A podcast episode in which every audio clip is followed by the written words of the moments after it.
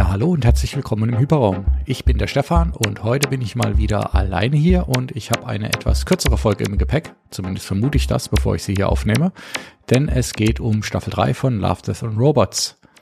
Hintergrund ist, dass ich eigentlich damals schon bei der Veröffentlichung im Rewrite Podcast zu Gast sein wollte und dort mit den Leuten ein bisschen über die Staffel und unsere Einschätzungen sprechen wollte. Leider habe ich dann eine Erkältung gehabt, konnte nicht dabei sein. Äh, die Folge gibt's. Ihr solltet auf jeden Fall schon mal reinhören. Aber ich habe gedacht, ich liefere trotzdem auch nochmal meine Einschätzung zu der ganzen Staffel hier kurz nach. Die heutige Folge wird also relativ einfach aufgebaut sein. Ich werde am Anfang ganz kurz was zur Serie sagen, für die die Serie noch nicht kennen, meine Einschätzung zur Staffel spoilerfrei abgeben und danach, genau wie das Ranking im Rewrite Podcast, werde ich hier nochmal Episode für Episode ganz kurz durchgehen, kurz meine Meinung zu der Episode sagen, was mir gefallen hat, was mir nicht so gefallen hat und die auch wieder in so einem Tier-Ranking einordnen, so dass wir dann am Schluss hier in der Folge auch nochmal ein Gesamtranking von Staffel 3 von mir haben. Wie immer würde mich dann natürlich auch euer Feedback oder euer Input freuen. Ähm, wie fandet ihr die Staffel, falls ihr sie gesehen habt? Wie fandet ihr die anderen Staffeln? Wie findet ihr die Serie insgesamt? Und auch, was gibt's vielleicht ansonsten noch so an Serien, die man gucken kann, wenn man an Love, Death Robots gefallen gefunden hat? Ja, dann fangen wir erst noch mal ganz kurz mit ein bisschen Hintergrund der Serie an sich an. Die Serie ist also eine animierte Anthology-Serie, so bezeichnet sie sich zumindest selbst, äh, von Tim Miller, das ist unter anderem der Regisseur von Deadpool, David Fincher, ich denke, den kennen wir. Jennifer Miller sagt mir nichts, weiß nicht, was die ansonsten schon gemacht hat. Und dann gibt's noch Joshua Donen, der auch Produzent ist und der ansonsten zum Beispiel auch schon Produzent bei House of Cards oder Mindhunter war. Die Serie war von Fincher und Miller schon seit, glaube ich, über zehn Jahren immer mal wieder geplant gewesen als Reboot des Films Heavy Metal von 1981. Ich meine, ich habe den Film ausschnittsweise mal gesehen damals in der Videothek, aber bin mir auch nicht mehr ganz sicher. Ähm, und Heavy Metal hat genau das gleiche Prinzip, nämlich animierte Filme für Erwachsene. Ähm, ich weiß gar nicht, wie viele Stories das damals waren und ähm, die beiden wollten auf jeden Fall Nachfolger machen. Und wie so oft ist das Ganze dann aber irgendwie in der Production Hell bei den Studios versandet. Ähm, ich glaube, zwischendurch hat er sogar mal Robert Rodriguez sich auch die Rechte daran kaufen wollen. Und dann vor ein paar Jahren hat Netflix tatsächlich dann doch mal zugegriffen und sich die Rechte geholt. Ich glaube ein bisschen im Kontext, weil sie damals ein bisschen mehr auf Anime gehen wollten und auch die Netflix Animated Studios gegründet haben. Äh, da kann ich mich aber täuschen, ob das wirklich der Hintergrund war. Ja, dann kam eben 2019 die erste Staffel raus. Ähm, die hatte damals noch 18 Episoden, was doppelt, fast doppelt so viel ist wie jetzt Staffel 2 und Staffel 3 jeweils.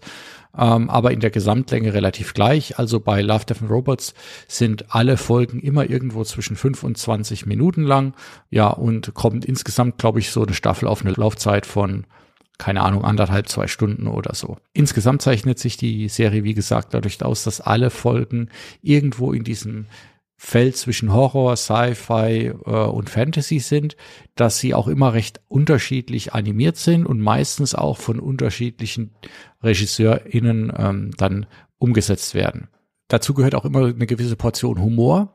Gefühlt ähm, hat es jetzt über die Staffeln hinweg abgenommen. Das wäre aber nochmal, was es zu untersuchen gäbe.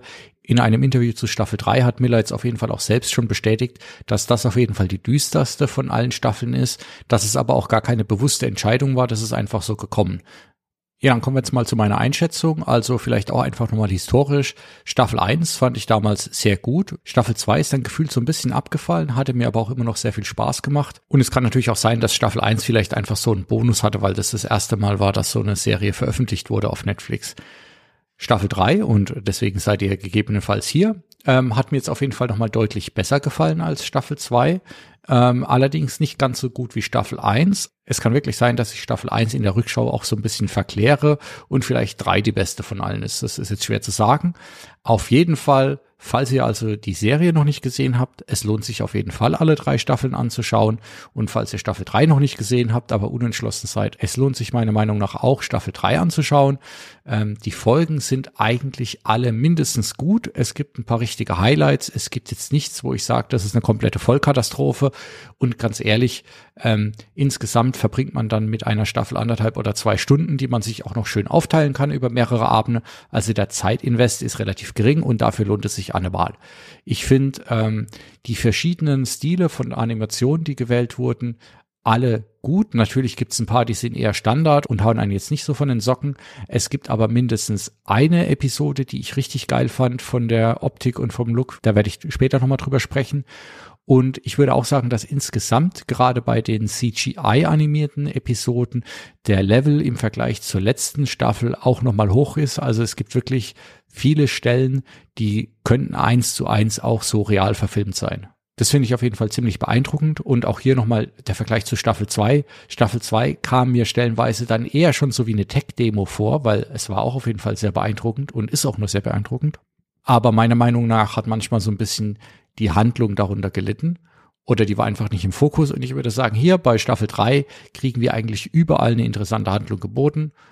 Also Fazit, falls ihr die Staffel noch nicht geschaut habt, schaut sie euch auf jeden Fall an.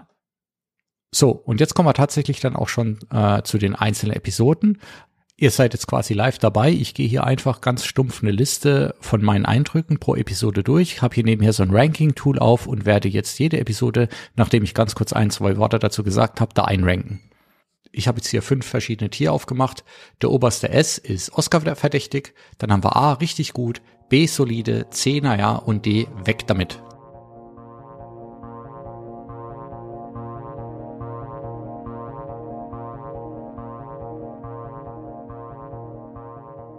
Die erste Folge heißt Three Robots Exit Strategies. Regie geführt haben Victor Maldonado und Alfredo Torres und produziert wurde das Ganze in den Blow Studios oder vom Blow Studio.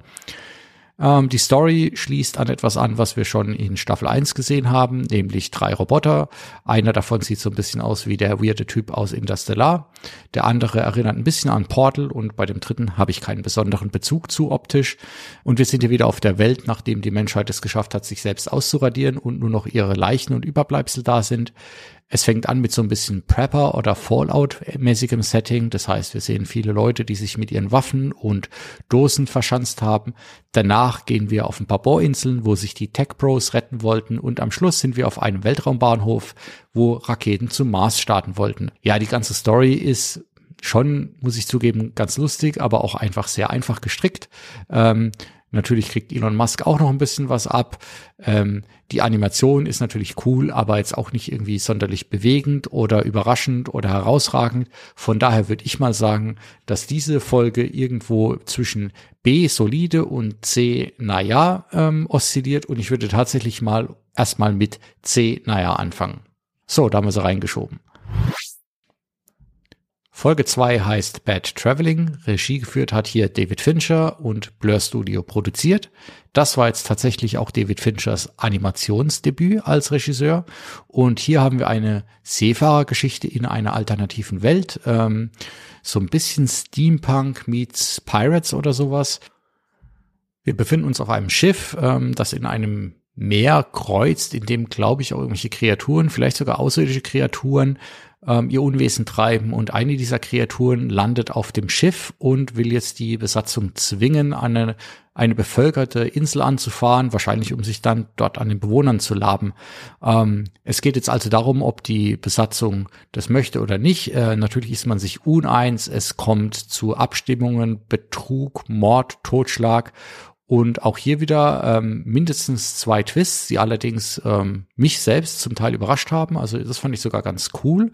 Äh, ist auch eine der längeren Folgen. Ich glaube, die Folge ist knapp 20 Minuten lang.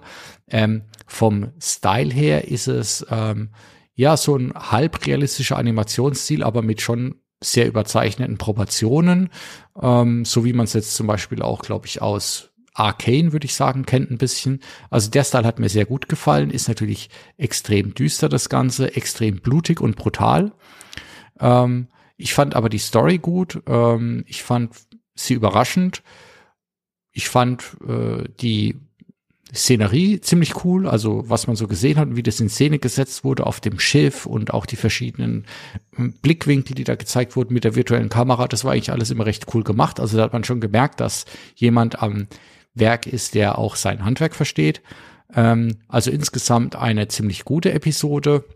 Ich würde die jetzt zumindest mal bei richtig gut, eventuell sogar bei Oscar verdächtig einordnen, aber ich starte mal mit richtig gut. Wir können sie immer noch anpassen am Schluss. So, Episode 3 heißt The Very Pulse of the Machine. Regie geführt hat Emily Dean und produziert wurde das von den Polygon Pictures.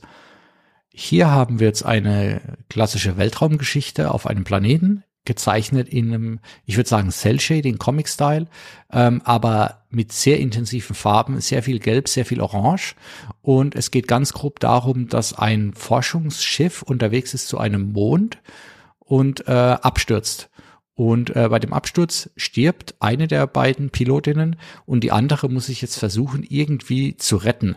Ähm, dummerweise ist ihr Tank leer und sie muss sich jetzt am Lufttank der toten Pilotin bedienen, bricht sich dann auch noch relativ schnell den Knöchel oder das Bein, weiß ich gar nicht mehr so genau, und muss sich dann mit allerlei Drogen quasi wach und fit spritzen, äh, die als Nebeneffekt Halluzinationen haben. Und auf einmal fängt der Planet an, mit ihr zu reden. Wir wissen am Anfang nicht, ähm, hat sie jetzt noch Halluzinationen oder redet der Planet tatsächlich mit ihr? Ähm, ja, wir stellen dann fest im Verlauf der Geschichte, dass äh, wohl der Planet oder die Planetin, möchte ich sogar fast sagen, wirklich mit ihr spricht und äh, sie sich dann am Ende dem Ganzen auch hingibt im weitesten Sinne. Ja, ähm, die Story fand ich richtig cool. Ähm, ich hätte es allerdings schöner gefunden, wenn das Ende ein bisschen offener ist. Äh, meiner Meinung nach wird relativ klar aufgelöst, dass sie zwar auch Halluzinationen hat, aber dass es trotzdem auch alles real passiert, weil wir sehen am Schluss auch nochmal eine Außenansicht und dieser Planet explodiert. Ähm, oder es gibt eine Art Supernova, ich weiß es gar nicht so genau, was das eigentlich sein soll. Ähm, ja, ich fand die Animation beziehungsweise die Zeichnung auf jeden Fall richtig cool. Ähm, viele schöne Bilder, viele schöne Sequenzen. Ähm, hat mir gut gefallen und würde ich auf jeden Fall mal bei richtig gut einsortieren. Ja, und schon sind wir bei der nächsten Episode, Night of the Mini-Dead. Regie von Robert Bliss und Andy Lean, ähm, produziert vom Bug Studio. Hier kann ich es, glaube ich, relativ kurz halten, denn die Episode ist auch extrem kurz. Wir sehen, und leider fällt mir einfach der Name des Stils nicht mehr ein, aber wir sehen so eine Art ultra high-res fokussierte Timelapse von ganz weit oben, also die Figuren und alles, was Sie sehen, ist wirklich so im Eisenbahnstil. Und es gab mal vor einer Zeit sehr, sehr viele Videos von entweder Modelleisenbahnen, die in diesem Stil gefilmt waren, oder von der echten Welt, die in diesem Stil gefilmt war, so dass man nie so richtig wusste, ist es jetzt real oder animiert. Und genauso ist auch wieder hier der Stil. Also wenn ihr das seht, wisst ihr genau, was ich meine. Ich habe auch versucht zu googeln, aber ich komme einfach nicht auf den Namen. Und wir sehen hier eigentlich einen ganz klassischen äh, Zombie Movie in, würde ich sagen mal, Timelapse. Ähm, es geht los mit äh, einem Paar, die irgendwie an so einem Lovers Lake überrascht werden und dann am Schluss äh, quasi Zombies auf der ganzen Welt. Das Weiße Haus wird überrannt, äh, Laser verteidigen sich und so weiter und so fort. Es sieht stellenweise sogar so ein bisschen aus wie eine Werbung für so ein klassisches Mobile Game. Ja, die Episode war auf jeden Fall ziemlich lustig, wenn auch sehr einfacher Humor, aber irgendwie auch jetzt nichts Besonderes oder irgendwie hat mir da so ein bisschen der Enkel gefehlt, was man jetzt mit dem Ganzen anfangen sollte, würde ich sagen, irgendwo zwischen richtig gut und solide. Und weil ich bei den anderen jetzt auch eher immer am unteren Ende der Skala war, würde ich das Ding bei solide einsortieren. Ja, dann sind wir auch schon bei der nächsten Episode und das ist eine Episode im ganz klassischen Comiczeichenstil. Sie heißt Kill Team Kill. Regie geführt hat Jennifer Hugh Nelson. Ich hoffe, ich spreche es halbwegs richtig aus. Und produziert von Titmouse Inc. Ja, ähm, hier haben wir eine Geschichte, so ähnlich gab es auch schon mal in einer der vergangenen beiden Staffeln. Wir haben irgend so ein US Special Forces Team, die ähm, kämpfen müssen gegen einen am Schluss kybernetischen Bären. Ähm, es ist eine ziemlich blutige Episode und im Prinzip die ganze Episode erzählt mit ein paar kleinen Variationen oder Nebensträngen nebenher, aber eigentlich wird nur der Kampf gegen diesen Bären erzählt. Sehr blutig, äh, viele Gedärme, viele Tote, ähm, ganz, ganz klassisch. Ähm, ich hatte da so ein bisschen Dark Tower Vibes, weil da gibt's ja auch einen der Wächter, ist ja auch so ein kybernetischer Bär, habe ich mich gefragt, ob das vielleicht eine Referenz daran sein sollte. Ansonsten, ja, ähm, ganz cool anzuschauen, aber jetzt auch überhaupt nichts Besonderes und ist mir auch nicht weiter im Gedächtnis geblieben, wie ihr merkt. Von daher würde ich das auch bei solide einsortieren einfach. Die nächste Episode heißt Mason's Rats. Regie geführt hat Carlos Stevens und produziert vom Access Studio. Hier haben wir wieder so ein bisschen diesen überzeichneten CGI-Stil. Ähm, ich möchte fast sagen, so ein bisschen Pixar-mäßig. Auf jeden Fall, ähm, ja, geht's in diese Richtung. Also auch wieder ein bisschen eher Comic-CGI und natürlich auch viel Humor. Wir haben hier eine Geschichte, die erzählt quasi eine Eskalation in der Scheune eines Farmers, der Ratten bekämpfen will. Und er bekämpft sie eben mit Maschinerie, die ihm von einem, ja, von einem Vertreter verkauft wird, also so eine Art Waffenhändler. Und das fängt an mit einem ganz einfachen Gerät und kommt am Schluss bei so einer Superdrohne in Skorpionform raus. Ähm, also der Kampf eskaliert total. Die Ratten rüsten sich aber auch immer weiter auf. Und äh, es kommt eben, ja, Analogie zur echten Welt, getrieben von diesem Waffenhändler dann wirklich auch zu immer krasseren Gefechten. Ähm, alles eskaliert immer weiter, aber am Schluss verbrüdern sich dann die Ratten und der Farmer gegen die Industrie sozusagen. Ja, ja das Ganze spielt noch in einer Welt nach dem Vierten Weltkrieg. Das fand ich nochmal auch einen ganz lustigen kleinen Seitenaspekt im, im Worldbuilding. Die Geschichte war auf jeden Fall unterhaltsam, lustig, hat sich aber für mich ein bisschen zu lange gezogen und auch zu wenig erzählt. Animationen auf jeden Fall ganz cool, würde ich auch irgendwo im oberen solide einsortieren. Jetzt kommen wir, glaube ich, zum ersten kontroversen Eintrag, nämlich zur Folge In Vaulted Halls Entombed von Jerome Jan von Sony Pictures produziert. Hier haben wir eine CGI-Grafik, die schon sehr stark an Computerspiele angelehnt ist, aber auch wirklich extrem real wirkt in manchen Einstellungen. Aber eigentlich ist es ja wie eine Cutscene aus einem x-beliebigen First-Person-Shooter, würde ich mal sagen, insgesamt. Handlungstechnisch sehen wir hier wieder Special Forces, die jagen Terroristen oder Geiselnehmer und ähm, auf der Jagd kommen sie in eine kleine Höhle und in der Höhle, je weiter sie sich vorkämpfen, finden sie dann alle möglichen Leichen und werden irgendwann von ganz komischen Kreaturen angegriffen. Erst von kleinen Spinnen, dann von spät größeren Krabben und äh, ja, ja, und sie werden von diesen Kreaturen also wirklich überrannt und glaube ich nur noch drei Charaktere können sich dann retten und landen auf einmal in so einer Art unterirdischen Tempel. Ähm, riesige Ausmaße, so ein bisschen hatte ich da Alien vs. Predator Vibes. Ähm, da gibt's auch so einen Tempel, der unterirdisch ausgegraben wird.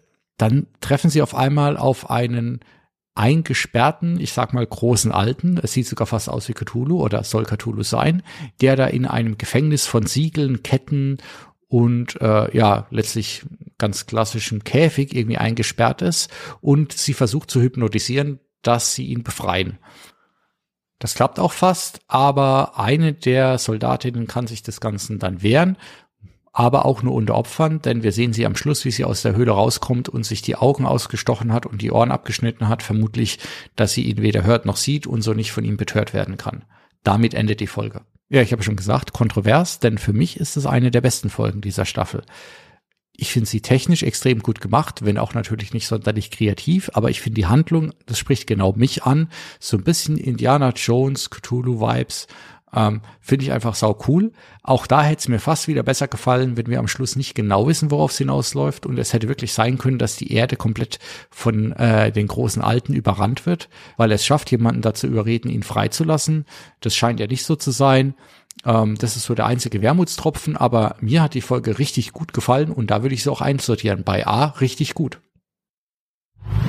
So, jetzt hatte ich ja eigentlich gesagt, dass ich die Folgen in der richtigen Reihenfolge besprechen will, habe aber aus Versehen eine übersprungen und zwar Swarm, Regie geführt von Tim Miller äh, und produziert von Blur Studio. Hier geht es um ähm, zwei Wissenschaftler, eine Forscherin, ein Forscher, die im Weltall, in den Tiefen des Weltalls einen riesigen Alienschwarm untersuchen wollen. Ähm, dieser Schwarm besteht aus allen möglichen Spezies, die da symbiotisch miteinander leben und in so einem abgeschlossenen Ökosystem ähm, ja einfach schon, glaube ich, seit Jahrmillionen ähm, leben und ähm, die erforscht werden sollen jetzt.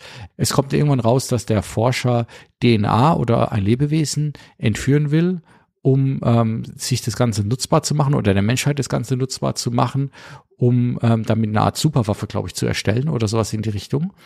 Das Schwarmwesen oder die Schwarmintelligenz bekommt das Ganze mit und kreiert dann einen Verteidigungsorganismus, ein intelligentes Wesen, ähm, das dann sich die Forscherin krallt ähm, und auch den Forscher selbst äh, gefangen nimmt und dem Forscher dann eröffnet, dass äh, sie alles durchschaut haben, dass sie der Menschheit überlegen sind, äh, dass sie schon seit Jahrmillionen hier sind und dass sie schon ganz andere Spezies, die sie angreifen wollten, ähm, einfach zu Sklaven gemacht haben und verweist dann auf irgend so ein komisches Viech, was da durch die Gegend schwimmt und sagt, hier, guck mal, die waren auch mal eine hochintelligente Rasse, äh, die viel vorhatten und jetzt äh, schwimmen sie hier rum und essen gerade eine Kotze. Ja, also irgendwie eine ganz coole Szene, ähm, wo man merkt, was für ein krasses, bedrohliches Wesen oder System dieser Schwarm ist. Ähm, und damit endet die Serie dann auch. Ähm, der Forscher wird noch nur vor die Wahl gestellt, will er genau wie seine Kollegin sterben ähm, oder will er sich quasi unterwerfen? Er entscheidet sich für Letzteres und ähm, hier wird nicht zu Ende erzählt, aber wir können nur vermuten, dass die Menschheit quasi hiermit auch dann ähm, ja dem Untergang geweiht ist, weil wahrscheinlich genau wie bei den anderen Spezies, die diesen Schwarm angreifen wollten, der Schwarm sich verteidigen wird, indem er die Menschheit angreift und in den Schwarm mit einverleibt. Das ist zumindest meine äh, Theorie oder mein Verständnis der ganzen Geschichte. Könnt ihr vielleicht auch sagen, wie ihr das Ganze verstanden habt oder was ihr hier seht. Ich fand auch das eine der stärkeren Geschichten. Ähm, ich fand die Prämisse cool und ich fand auch hier das Ende, ähm, dieses bedrohliche Szenario, dass quasi die Menschheit jetzt in so einem Schwarm aufgehen wird, ähm, cool und äh, hat mir auch vom Style her ganz gut gefallen. Vielleicht so ein bisschen sehr Avatar-mäßig, alles sehr blau. Ähm, es gibt natürlich auch einige Fragezeichen, warum die Forscher irgendwie halbnackt durch die Galaxis reisen in ihren Schiffen, ist mir nicht ganz klar. Ähm, es gibt dann irgendwann auch so eine Art Liebesszene oder Sexszene, die auch total aus dem Nichts unmotiviert kommt und gefühlt einfach nur da ist, dass man sie zeigen kann. Dafür gibt es auf jeden Fall ein paar Abzüge in der B-Note. Ansonsten würde ich sagen, das ist eine richtig gute Folge und ordne sie entsprechend auch bei A richtig gut ein. So, und dann sind wir auch schon bei der letzten Episode, nämlich Chibaro oder Chibaro, keine Ahnung, von Alberto Mielgo, produziert von Pinkman TV. Oder Pinkman TV wahrscheinlich, ne? Ähm, ja, was haben wir hier? Wir haben hier eine Geschichte, die erzählt von ähm, Conquistadores, äh, die irgendwo in einem Dschungel unterwegs sind und äh, von einer Sirene in den Tod gelockt werden, die sie in einen See reinruft. Nur einer, der taub ist, wie wir dann sehen, äh, kann sich dem Ganzen widersetzen, beziehungsweise hört sie einfach nicht und überlebt deswegen. Ähm, dann kommt's ja zu so einer Art Liebesgeschichte. Sie scheint sich ein bisschen ihn zu verlieben, weil er eben so besonders ist. Ähm, was sie aber nicht bedacht hat, ist, dass sie von oben bis unten mit Gold behangen oder sogar bewachsen ist ihn irgendwie und er natürlich, er ist Konquistador, das heißt, er ist gierig und er tötet sie, weil er ihr das Gold abnehmen will und ihr das dann vom Körper reißt, relativ blutig. Ja, hier eher als die Handlung ist eigentlich die Optik interessant und die künstlerische Umsetzung möchte ich sogar sagen, denn wir haben hier ähm, auch wieder einen Animationsstil, der sehr, sehr real aussieht. Also ich musste jetzt hier wirklich mal ein bisschen recherchieren, ob das Ganze nicht tatsächlich gefilmt und dann nur leicht nachbearbeitet wurde. Aber nein, ähm, auch wenn es Motion Capturing und äh, Vorlagen, vor allem von Tänzerinnen gab, wurde das Ganze trotzdem computeranimiert und dann eben sehr viel bearbeitet. Ähm, finde ich sehr gut gemacht. Vor allem gibt's hier einen kleinen Kunstgriff, denn ich finde oft bei computeranimierten Personen sind Handlungen, also Bewegungsabläufe immer noch nicht wirklich realistisch. Und man sieht es meistens da, diese Bewegungen sind oftmals zu gleichmäßig, zu langsam und fühlen sich so an, als ob man schweben würde. Und hier ist immer alles so ein bisschen ähm, äh, Motion, äh, wie sagt man, Stop-Motion-mäßig gemacht und aber auch wieder dann gewisse Sequenzen, die extrem schnell abgespielt werden und dadurch wirkt alles immer sehr hektisch und abgehackt und dadurch gibt's nicht dieses Problem, dass die Bewegungen im Einzelnen so unrealistisch aussehen, weil man sie im Einzelnen gar nicht richtig sieht. Insgesamt fand ich den gewählten Style hier auch sehr gut. Ähm, es wird sehr viel mit Metall, mit Gold, mit Silber gearbeitet. Also diese, diese Sirene ist komplett damit behangen oder verwachsen, wie ich ja schon gesagt habe, mit Perlenketten, was weiß ich was. Das sieht einfach, ja, irgendwie so ein bisschen orientalisch, aber auch so ein bisschen leichte Padme-Vibes hatte ich da. Ähm, dann dieses Tanzen, ich bin ja eigentlich kein großer Fan von Ballett oder modernem Tanz, aber ähm, es ist auf jeden Fall irgendwie so ein bisschen derwischmäßig schon fast äh, und dadurch ähm, hat es nochmal irgendwas ganz Eigenes, was einen wirklich so ein bisschen in Band zieht und ähm, auch sehr, sehr gruselig wirkt. Äh, also ihr merkt schon, mir hat die Folge richtig gut gefallen.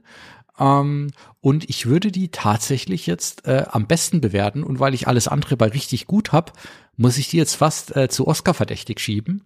Äh, also in die höchste Kategorie auf jeden Fall. Oscar-verdächtig ist jetzt natürlich ein großes Wort, aber ne, wir sind hier im übertragenen Sinne. Also von daher, die geht jetzt mal hier auf Platz eins und ist jetzt im Moment im Ranking sogar die einzige ganz oben.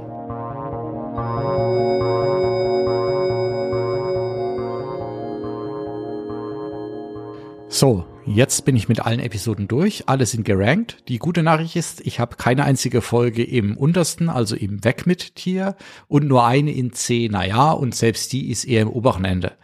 Ansonsten, ich gehe es von unten nach oben mal durch und schaue, ob ich noch was anpassen muss. Solide habe ich drei Episoden. Night of the Mini-Dead, Kill Team Kill und Mason's Rats. War richtig gut habe ich jetzt vier. Bad Traveling, The Very Pulse of the Machine, In Vault, In Vault, In Vaulted Halls and Tomb, mein Gott, was ein Titel, Swarm und dann ganz oben Oscar verdächtig, Jibaro. Ja, ich tue mir immer noch ein bisschen schwer. Ich würde am liebsten irgendwie noch mal so eine Zwischenkategorie einführen, weil ich finde Bad Traveling und The Very Pulse of the Machine sind auf jeden Fall noch mal besser als Vaulted Halls and Entombed. Ähm, aber ich will jetzt hier nicht groß schummeln, weil das war jetzt die Reihenfolge, die ich mir ausgedacht habe. Dann würde ich jetzt aber nochmal last minute nochmal eine kleine Anpassung machen und ich würde auf jeden Fall Bad Traveling und The Very Pulse of the Machine nach oben schieben, so dass ich jetzt ganz oben Jibaro, Bad Traveling und The Very Pulse of the Machine habe und dann unten in der nächsten Kategorie Vaulted Halls Entombed, Swarm und die restlichen wie gehabt. Als allerletztes dann auch nochmal die oberen drei vielleicht wirklich durchsortieren. Ich würde sagen, Jibaro ist für mich die beste Episode, danach kommt Very Pulse of the Machine und dann Bad Traveling. Ja, so. Das waren jetzt, je nachdem, wie ich es schneide, knapp 30 Minuten, doch sogar ein bisschen länger, als ich dachte. Ähm, ich hoffe, das war jetzt halbwegs interessant für euch und ihr konntet es jetzt vielleicht nochmal mit eurer Meinung zu der Staffel abgleichen. Wie eingangs schon erwähnt, mich würde auf jeden Fall interessieren, was ihr zu der Staffel und zu der Serie sagt. Auch was ihr zu meinem Ranking sagt. Ähm, Habe ich jetzt hier irgendwelche groben Schnitzer drin, eurer Meinung nach? Stimmt ihr mir hundertprozentig zu oder wie seht ihr die ganze Geschichte? Was ist eure liebste und was ist die schlechteste Episode für euch? Ja, dann wünsche ich auf jeden Fall euch allen nochmal eine schöne Zeit. Vielen Dank fürs Zuhören. Hier im Podcast geht es als nächstes weiter mit dem Rewatch-Projekt zu Battlestar. Thilo und ich werden demnächst hier Staffel 1 besprechen. Auch da gerne zuhören, gerne Feedback senden und wenn ihr Gedanken zu Battlestar habt, gerne nochmal vorher mitteilen. Vielen Dank, bis bald. Ciao.